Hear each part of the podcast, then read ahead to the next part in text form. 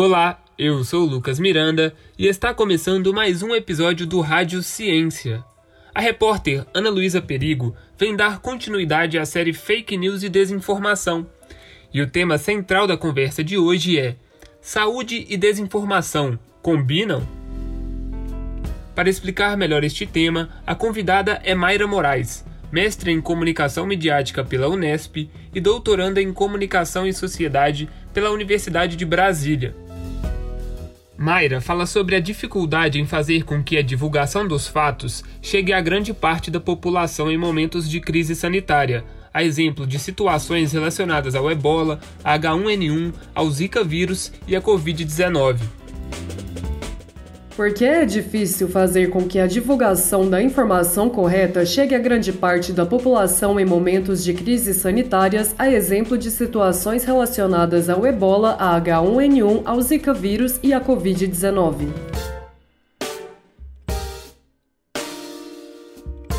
Centralidade da produção da informação sobre uma doença ou sobre qualquer outro tema, seja político, social, ele era é, por parte desses órgãos, né? era centralizado dentro desses órgãos.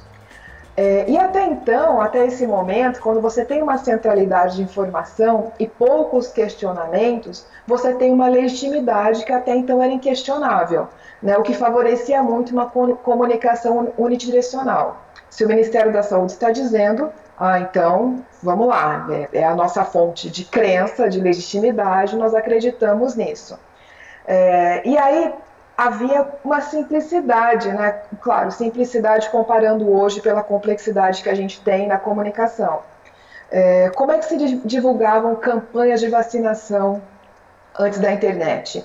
Um anúncio no horário nobre, nobre, né? Seja Jornal Nacional ou outro jornal aí que foi aparecendo nas outras, nas outras emissoras. Você distribuía panfletos pela cidade, né? A Secretaria de Saúde tinha uma função muito importante da municipalização da informação. Você fazia ações em escola, porque o Ministério da Educação ele também tem responsabilidade, né? O sistema educacional também tem responsabilidade em termos de disseminação de informação. E com isso, né, com essas ações, você chegava a um índice de cobertura vacinal. Né? O fato é que isso realmente é um fato, né? Porque hoje há muito questionamento do que é fato, do que não é fato. O fato é que o contexto mudou, né? É, nós mudamos. É, é, fundamental hoje a gente aprimorar em termos de saúde pública, não só de saúde pública, mas focando, fechando aqui no tema do, da nossa conversa hoje, aprimorar as estratégias e os instrumentos de comunicação que são os dados para divulgação seja de pandemia ou seja de outras, outros processos de saúde pública, para a gente realmente avançar num sistema de saúde integral e universal, porque essa também é a pauta quando a gente discute desinformação em pandemia. Né? É o pressuposto, né? Assim, saúde integral e universal é um pressuposto do sistema de saúde público, né? No SUS, Sistema Único de Saúde que a gente tem no Brasil. Aí um erro é acreditar e ainda é comum em várias instituições de políticas públicas, é acreditar que publicar um post ou fazer um site ou trazer mesmo o exemplo que você comentou agora no início, né? É, o Ministério da Saúde tem, um, tem uma plataforma de checagem, né? E, e é um erro acreditar que é suficiente que simplesmente publicar um texto, publicar um, um vídeo ou criar todo um sistema de checagem de informação é suficiente como se fosse o mesmo efeito de distribuir panfletos na cidade na década de 80 e 70, né? Ou distribuir panfleto e fazer, e fazer um site. Porque as pessoas mudaram, nós mudamos, o nosso comportamento para consumir informação mudou. É, então, se nós tínhamos uma legitimidade e uma centralidade de uma fonte de informação, aquilo que eu construí antes aqui, a gente saiu desse processo da, de acreditar em um e um centro de informação e uma comunicação unidirecional por uma multiplicidade de fontes. Todo mundo hoje tem competências, recursos para ser uma fonte de informação. Né? O WhatsApp está aí para provar isso. É, então aqui, e aqui eu deixo uma hipótese, né? retomando sua pergunta, né? por que, que é difícil fazer com que a divulgação da informação correta chegue a grande parte da população? é porque falta a muitas instituições Isso, isso é uma dimensão que eu estou dizendo, né? uma forma de enxergar, e falta para muitas instituições a compreensão de que a legitimidade que elas tinham na, na disseminação de informação, ela está sendo construída dia a dia, cotidianamente, no dia das pessoas. Né? Vou dar um exemplo material. É, a, a, a, está sendo construída né, uma, um, um, procedimento, um, um, conhecimento com relação à Covid, né, Covid-19. Então eu tenho sintomas. Qual é a orientação que se tem em caso de sintomas? Ou, ou Covid ou qualquer outra doença. A fala da autoridade, de um Ministério da Saúde, de uma Secretaria de Educação, é assim, você vai, procura um sistema de saúde, procura um posto de saúde.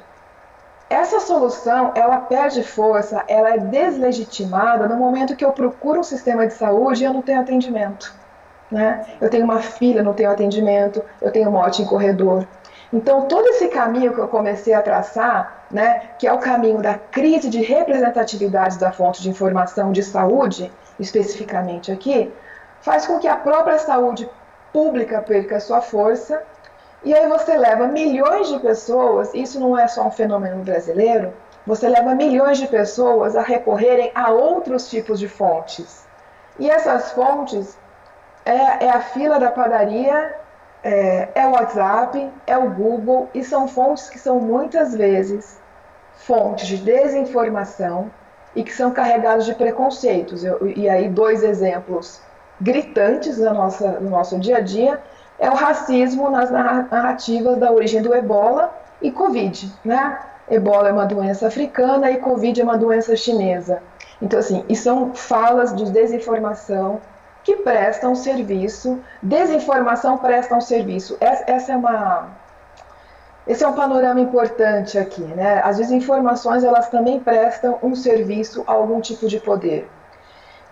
E no contexto das autoridades, né, ainda falando da produção da desinformação e por que ela, ela tem dificuldade da informação correta chegar a boa parte da população, é que você tem autoridades, né, que políticos, por exemplo, né, que têm uma pauta claramente a de devastação da humanidade, esse termo para mim é, tem político com uma pauta clara de devastar a humanidade ou, né, especificamente uma certa classe de humanos que utiliza a pouca autoridade que tem para divulgar informações que não são científicas. Né? Vou dar um exemplo internacional, que é o Trump dizer que de é, injeção de, de desinfetante mata o coronavírus. É uma coisa tão ilógica em, em, uma, em uma perspectiva, mas ela acaba tendo uma lógica de outro lado que é assim, é, faz todo sentido, desinfetante faz o quê? Mata bactérias, mata vírus. Para uma parcela da população que enxerga um presidente da república, dos Estados Unidos especificamente, né, que, que também tem uma autoridade sendo deslegitimada, eles entram no processo e dezenas de pessoas aplicaram desinfetante é, intravenoso, né?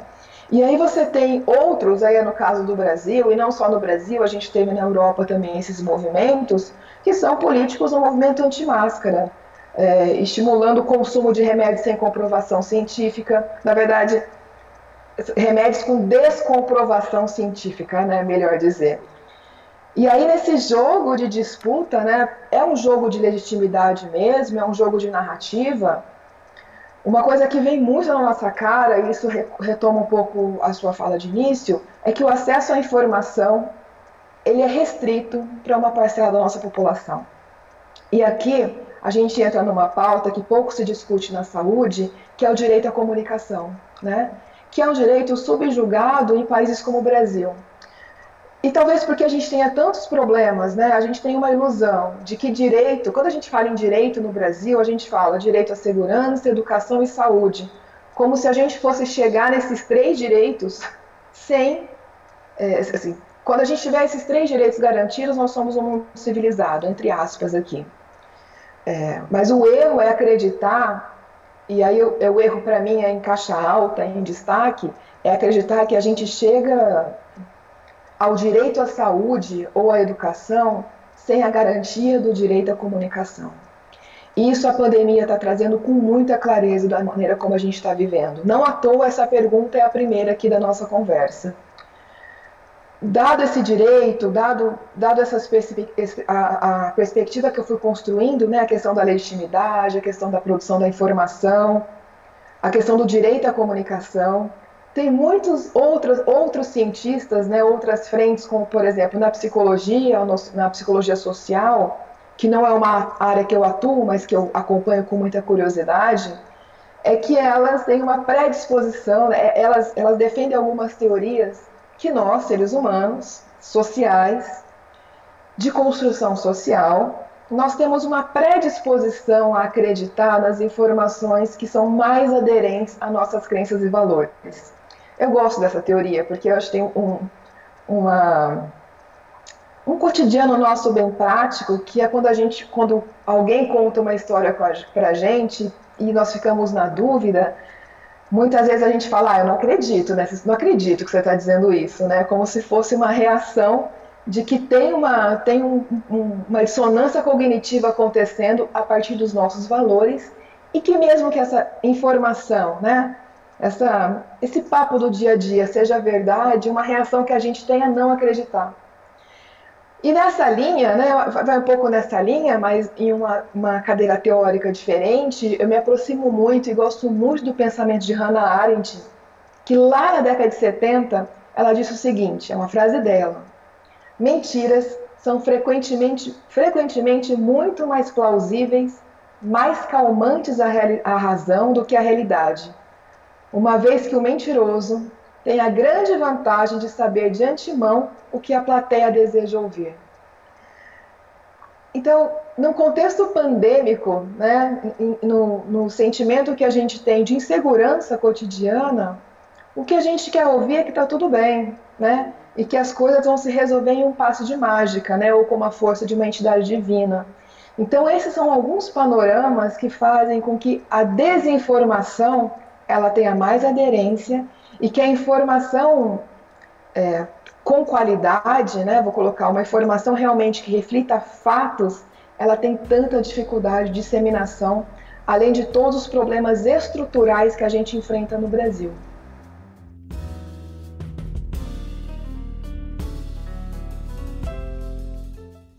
E ela fez num contexto é, A Mentira na Política, né, que, que, é um livro que foi publicado no Brasil chamado Crises da República, em que ela faz uma análise bem focada em produções falsas produzidas pelo governo americano, chamava Relatório McNamara, sobre a Guerra do Vietnã. Como que foram produzidos dados e contextos falsos pelo governo americano para sustentar uma guerra. E esse relatório foi liberado para a imprensa. É, e na verdade é, foi liberado, tem um liberado não, né? Foi foi um leaks, né? A gente acha que o WikiLeaks é uma coisa contemporânea, mas o processo de leaks é, é muito anterior a isso. E ela faz uma análise, né, de como foram foi aceitando um governo Nixon e novas eleições de presidentes muito similares, porque é muito mais fácil a gente ouvir que vai dar tudo certo, que o governo vai resolver tudo. O envolvimento pessoal com conteúdo de saúde gera mais chances de compartilhamento sem a verificação das informações, mesmo que com dúvidas sobre a sua veracidade? Se sim, por que isso acontece? É, vou, vou, retomar aqui o pensamento da Hannah Arendt da pergunta anterior, que é essa, essa questão de que a mentira, mesmo sendo uma mentira, se ela é mais calmante, ela é muito mais plausível. É, mas acho que vale a pena também a gente, a gente trazer que os estudos, muitos estudos têm, têm mostrado, né, e estudos que têm sido realizados por diversos países, uh, diversas linhas da ciência, utilizando base estatística dentro de laboratório, né, você faz testes de laboratório com, com grupos específicos, ou fazendo varredura em rede social. Muitos desses estudos, um dos mais famosos é de Oxford, chegaram que as notícias falsas circulam 70% mais do que as verdadeiras na internet.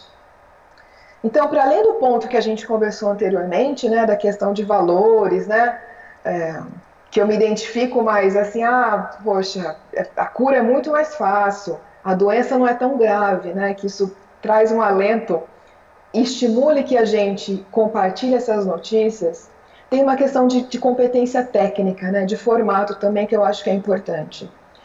Uma boa, entre aspas de novo, uma boa notícia falsa, né, uma notícia falsa de qualidade, elas são construídas utilizando técnicas que nós, durante séculos, fomos desenvolvendo na perspectiva da comunicação social, como o jornalismo, por exemplo.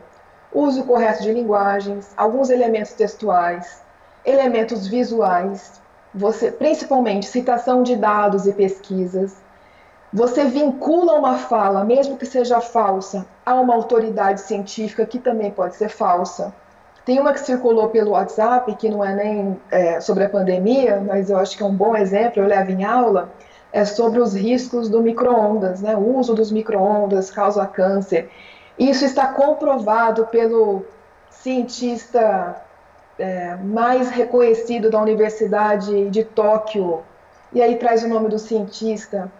Então, você utiliza essas técnicas, que são as técnicas de fonte jornalística e de contraditório, para fazer com que essas informações que são falsas tenham mais, vá se construindo credibilidade.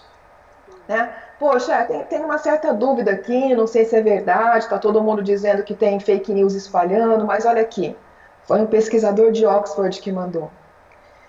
É, e nesse caminho, eu acho que, que a gente, eu acho que um ponto importante para responder essa pergunta, para além da questão tecnológica que está sendo discutida sobre uh, acesso ao dado, né? Tudo bem, eu recebo pelo WhatsApp porque, e pela rede social porque o meu plano de dados é pré-pago e, e é gratuito o meu acesso.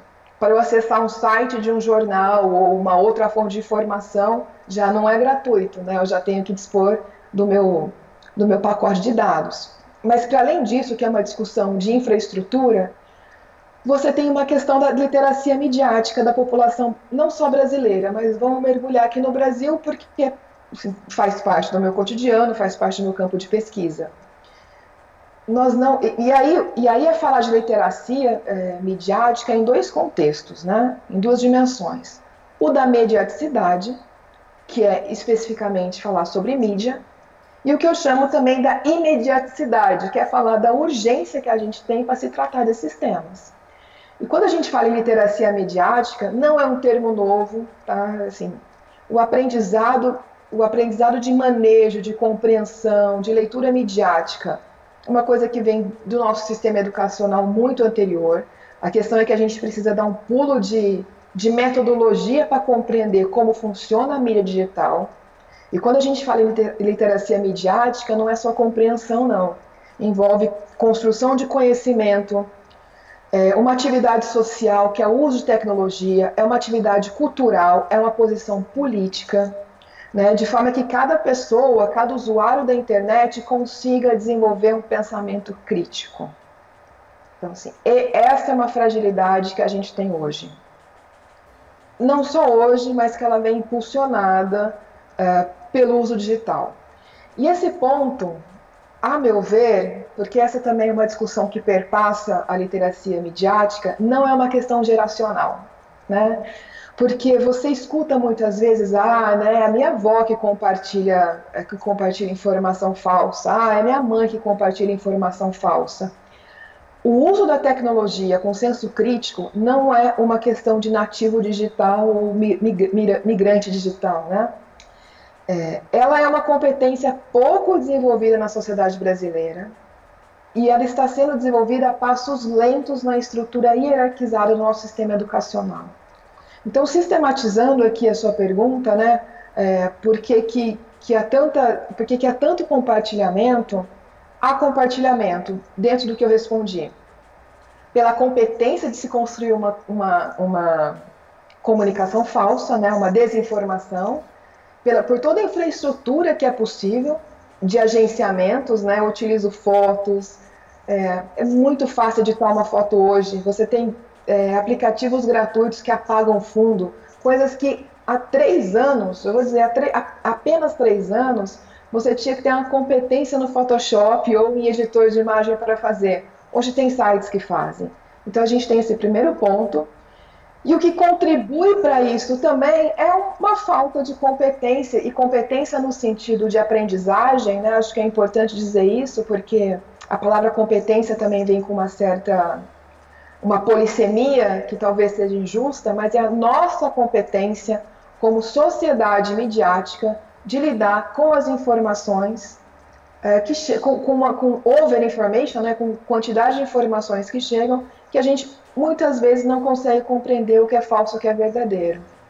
É, e acho importante, eu, eu não gosto é, da posição de vários de várias pessoas e políticos e, e que tem circundado inclusive uma discussão legislativa sobre o tema da responsabilização do usuário.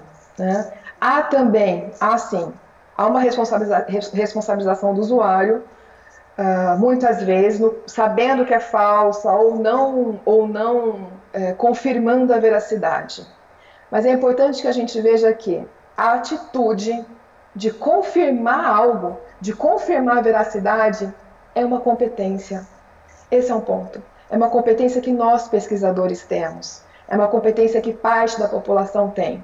Mas é uma competência que milhões de brasileiros não têm e que precisa ser desenvolvido antes de, de, de subjugar isso a um crime ou para dizer que a responsabilidade é do cidadão.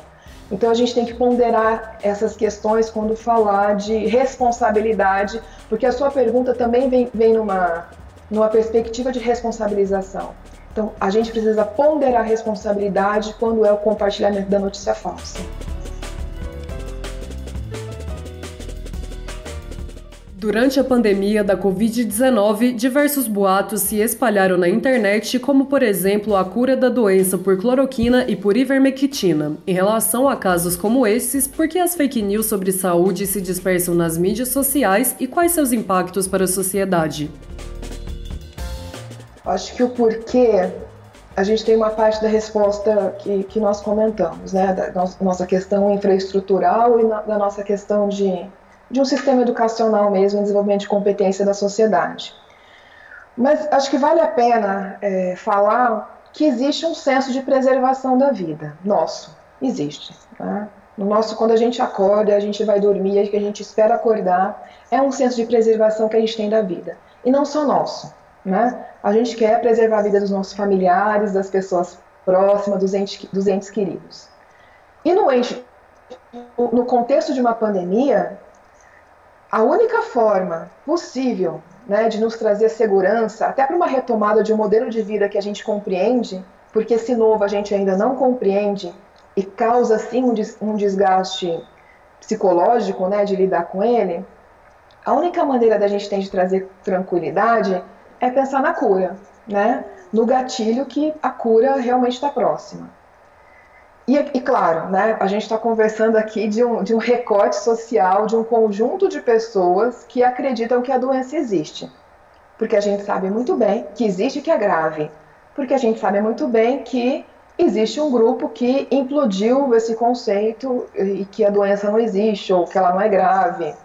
E a gente tem inúmeros exemplos na, na imprensa hoje. Mas eu acho, eu acho interessante uh, olhar, antes de fazer uma crítica profunda a um, a um personagem que é bem responsável por isso, vamos olhar um processo de pesquisa, né? Como, como, o cientista constrói uma cura? Vamos considerar que o uso da cloroquina, vou usar só a cloroquina aqui porque foi o mais, é, o mais divulgado, inclusive o que tem aí memes e, e, e deepfakes sobre, Vamos imaginar que o uso da cloroquina no tratamento da Covid chegou como um teste. E foi como um teste, né? Com uma hipótese de cura. É assim que os cientistas trabalham. É uma hipótese. Vamos testar. Vamos considerar seus princípios ativos, vamos considerar o que a gente o pouco que a gente conhece desta doença hoje, pensando lá em março, né, pensando no início, no início do ano. É, o que, assim, considerando o princípio ativo que a gente acredita, acredita que essa doença Pode ser que a cloroquina seja um processo de cura. Pode ser. É uma hipótese. Fora de um contexto pandêmico, esse é um processo de busca de, de cientificidade. Esse é um processo de busca de cura. A medicina se baseia nisso. Você desenvolve remédio que leva cura e continua levando cura a inúmeras doenças que ameaçam, né, que nos ameaçam. Começa com esses testes. Isso é, esse é um ponto importante de enxergar né, o, o que estava acontecendo naquele processo. Mas o que aconteceu especificamente no contexto da, da pandemia, né, e, e eu, não, eu não vou nem me referir à inabilidade de lidar com o contexto digital, porque se eu julgasse nessa perspectiva, dissesse assim, ah, não, foi porque divulgaram dados antes que provocou, né, eu vou responsabilizar os cientistas de terem sido transparentes em processos. O ponto aqui da cloroquina é, foi um garoto propaganda, que a gente sabe especificamente, foi o presidente do Brasil, no contexto brasileiro, que na ânsia de fazer uma plataforma, uma plataforma de cura, né, porque é isso que as pessoas querem, apesar de dizer que, que a doença não existia e que uma doença é leve, quando veio uma possível cura, se agarrou a essa informação, produziu informações não científicas e não validadas pela ciência. Então, o caso da cloroquina, ela, ela, ela é uma exceção, acredito, né? Enfim, ela tem um, uma produção pontual. A cloroquina ela tem uma centralidade e uma autoridade de quem falou sobre ela. Né? E, e, falar da responsabilidade do presidente do Brasil sobre mortes, de disseminação de desinformação sobre a pandemia, com certeza daria um, um outro podcast, Ana. Mas a questão é essa pergunta, né, que você também pergunta sobre, sobre o impacto, o impacto dessa história para a sociedade eu considero incalculável, né? incalculável as perdas que foram levadas nessa apropriação de uma informação falsa utilizada por uma autoridade. O que a gente pode calcular dessa história é uma perspectiva diferente, é o lucro das empresas farmacêuticas que produzem esse produto, que aumentou vendas sim. E eu também sempre lembro de um prejuízo financeiro e moral do Exército Brasileiro que utilizou recurso público para fazer um estoque de 18 anos de cloroquina, que é um, um medicamento sem eficácia para o qual ele foi proposto. Então, quando a gente trata dessas questões, que é muito mais do que saúde, né? Eu acho que essa, é, o, o que a gente conversou aqui até agora, a questão da pandemia é muito mais do que saúde pública, né? Ela é uma questão política. Mas aqui só, só um adendo para fechar essa resposta, me incomoda muito uma, uma fala frequente, principalmente na imprensa e por políticos, que se fala da politização da Covid, assim, da a politização da doença. Ela é, ela é política, né?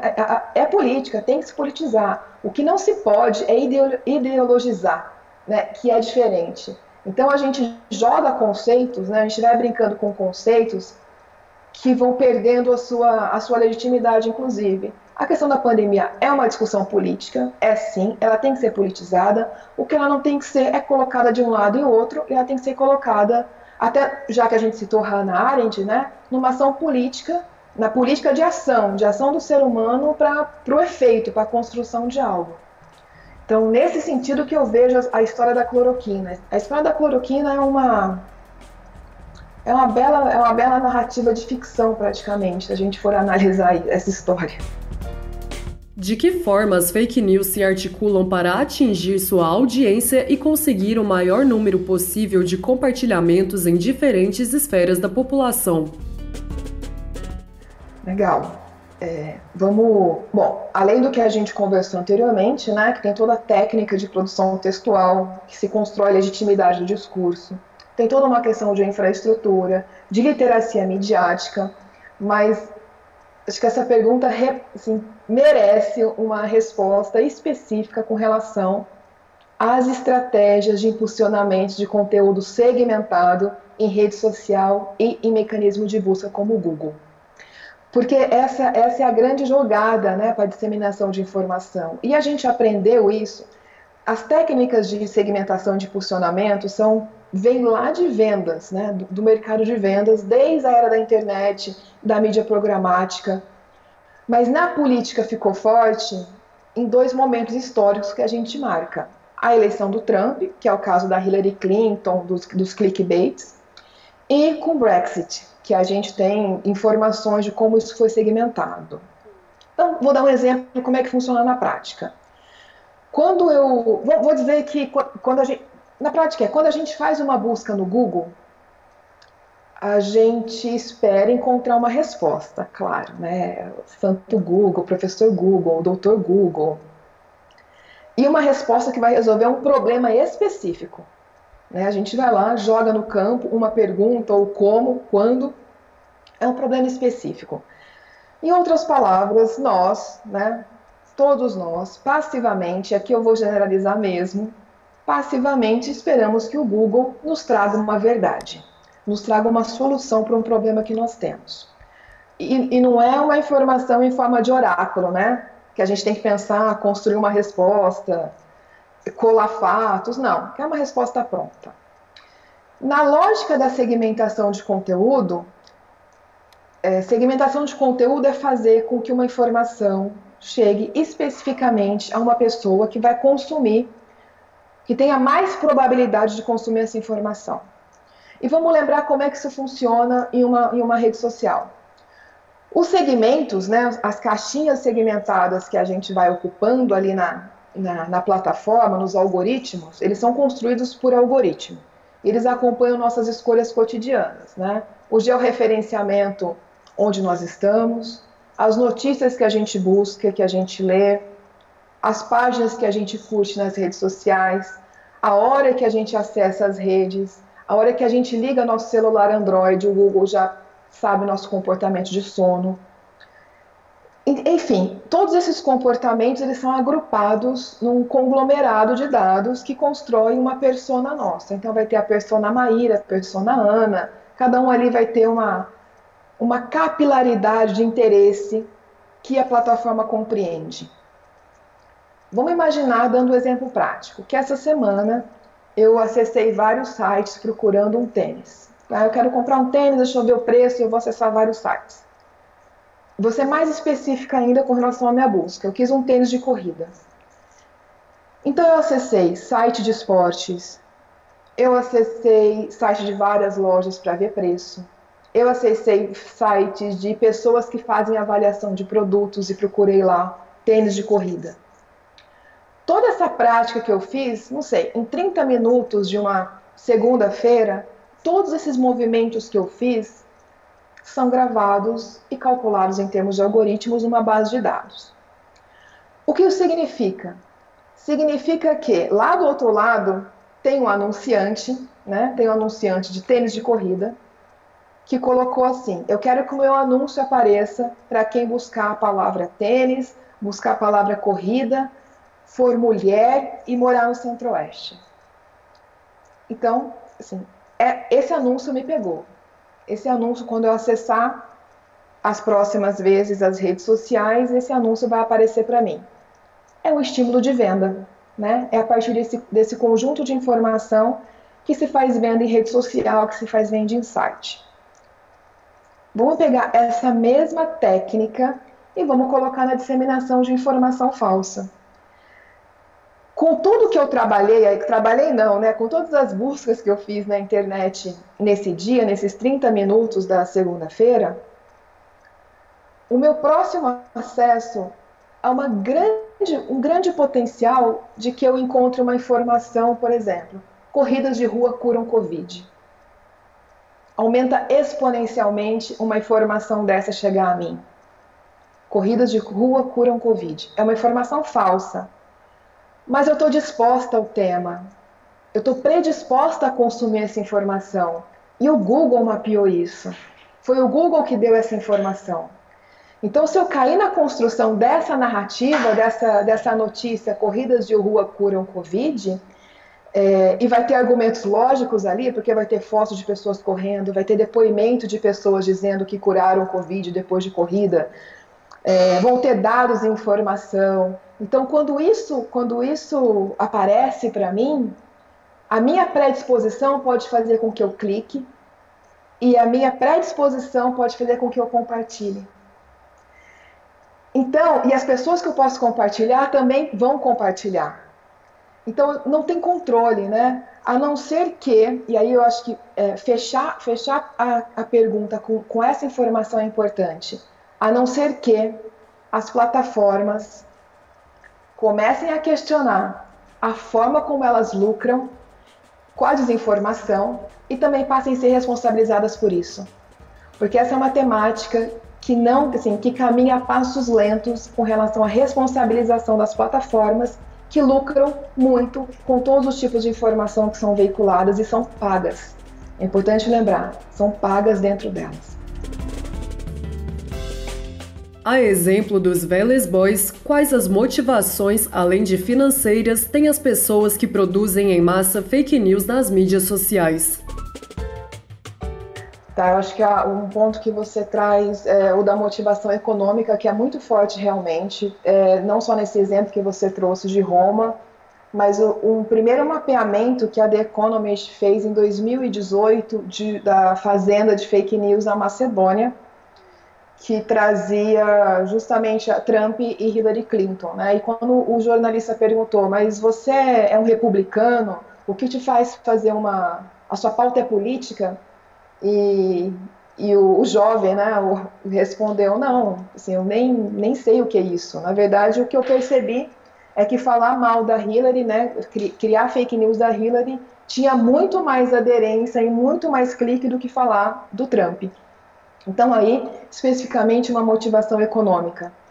É, mas a gente tem motivações políticas também, que está tá ligada a poder, né? Você construir, quando, numa campanha política, por exemplo, você constrói informações, você produz informações falsas a respeito de um candidato, divulga em, em, em ações segmentadas de pessoas que têm mais possibilidade de, e aí vamos dar um exemplo, vou criar um exemplo. É, você quer desconstruir um candidato. eu acho que a Manuela Dávila é um bom exemplo. Né? Você tem uma mulher de esquerda que está criando uma plataforma e tá, tá assim, é, su, é, galgando né, a hierarquia do que a gente chama as hierarquias do, do poder legislativo e executivo brasileiro. Então você tem uma mulher em um país machista, jovem, em um país conservador, comunista, em um país que, que acha que é republicano, né, muitas vezes, e, e com, uma, com uma proposta social e humana em um país que é conservador, que não quer abrir mão de alguns direitos, os poucos direitos que foram adquiridos. Né? Questiona, questionamentos, inclusive, a respeito disso. Então você já, você já traçou o perfil de quem você consegue atingir, conservador, homem, uma população que tem muito medo de perda de direitos, né? normalmente pessoas mais velhas, aposentados, e aí você, com fins políticos, você constrói informações falsas e divulga neste grupo, né? Que vai levar para o almoço, de, que levava, né? Para o almoço de domingo de família e criava aquelas crises. Mas assim, você tem vários objetivos, não só esse. Eu vou dar um exemplo muito antes da gente discutir essa questão de segmentação. É, você tinha empresas aliás, você ainda tem, né? Empresas lobistas que criam informações, desinformação e publica a partir de técnicas de indexação e ranqueamento no Google. Ah, vamos falar da questão do açúcar, que eu acho que é a coisa mais interessante ali, bem anterior dos Estados Unidos, que a indústria do açúcar produziu, produziu ciência, né, produziu artigos científicos dizendo que o açúcar não, não agredia a saúde, não fazia mal à saúde. Tem um livro que eu, eu, tenho várias restrições a ele, mas eu acho que tem, tem uma construção histórica boa, que é do Lee McIntyre, eh, do MIT, que chama é Pós-Verdade, né? Pós-Truth. E ele, e ele constrói, eu acho que essa é a melhor parte do livro, ele constrói como, como os conservadores e um movimento anticientífico, eu acho que, que não vou nem usar o termo conservador, assim, como que o movimento anti-ciência criou uma ciência para questionar os resultados de, da ciência, um grande trocadilho. E esse movimento começou com o efeito estufa, com a mudança climática. Então, como é que você, você combate uma mudança climática? A, a, ideia de que existe uma mudança climática. Você cria think tanks, né, que são muito famosos nos Estados Unidos, que no Brasil chegaram vários também. Você cria um grupo que pensa, né, que põe valor científico a uma, a uma atividade que os dados são questionáveis, mas você segue todas as regras de uma pesquisa para divulgar uma antipesquisa. Então, os interesses, Ana, quando você pergunta, são políticos, são financeiros, é, E talvez, baixando tudo isso aí, é, vai ser tudo financeiro, né? Porque quando a gente constrói na iniciativa privada desinformação, eu também cunho uma perspectiva de lucro. Quais desafios os profissionais da comunicação enfrentam diante desta situação?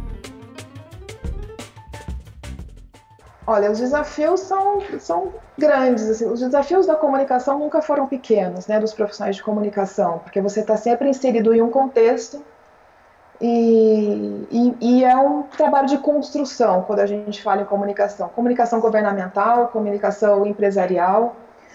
Vou, vou, dividir nesses dois termos. Né? Quando a gente fala em comunicação governamental, os desafios é realmente fazer com que circule o maior número de informações é, verdadeiras do que e combater uh, a desinformação, seja sobre, sobre saúde, né, que é o tema do nosso, do nosso encontro, seja sobre um político, uma persona, seja sobre qualquer outra política pública, o empreendimento, né, muitas vezes tem que lidar. Então, o desafio que o, que o profissional tem é esse. No, no, caso da iniciativa privada, que também há desafios, é realmente preservar a marca a qual ele trabalha. Né? Você vai ter uma desconstrução da Coca-Cola, da Pepsi, né? a gente teve vários exemplos, do, ou do McDonald's. Eu estou dando exemplos de, de macro, macro empresas, mas a gente também fala da pequena empresa. Como boatos podem, podem pode construir, é, desconstruir uma marca, pode desconstruir uma renda de uma família independente do, do ângulo que você trabalha, um desafio é realmente aprender como funciona a contra-informação, como funcionam as técnicas da comunicação digital.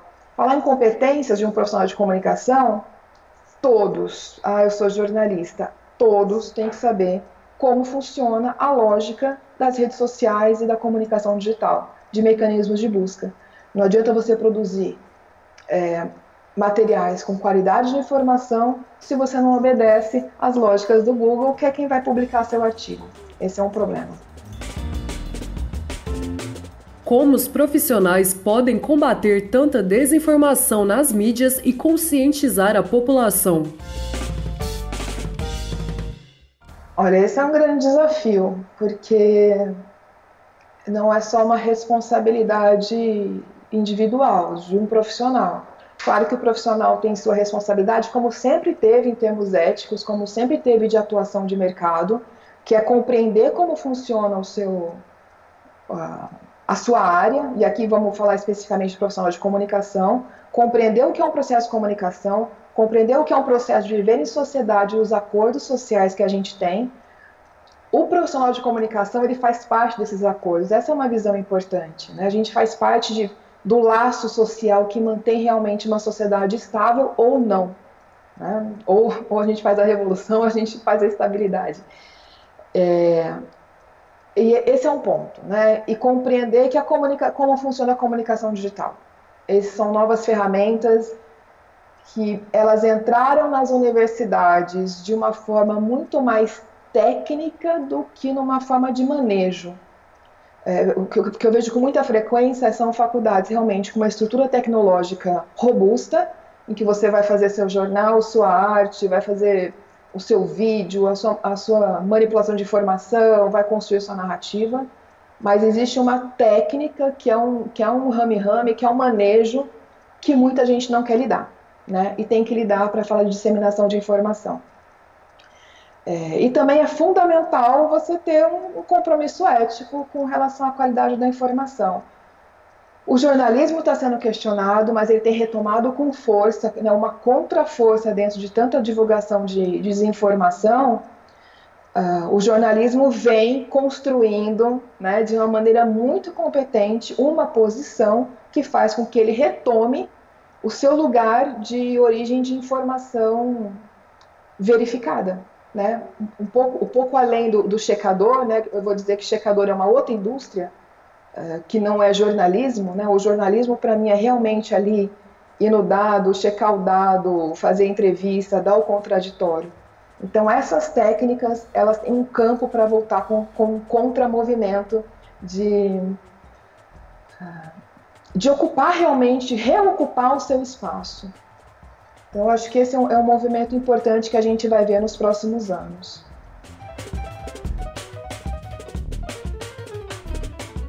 Este episódio foi produzido e apresentado pela repórter Ana Luísa Perigo, edição e sonoplastia Ângelo Queiroz, coordenação geral Glaucio Santos.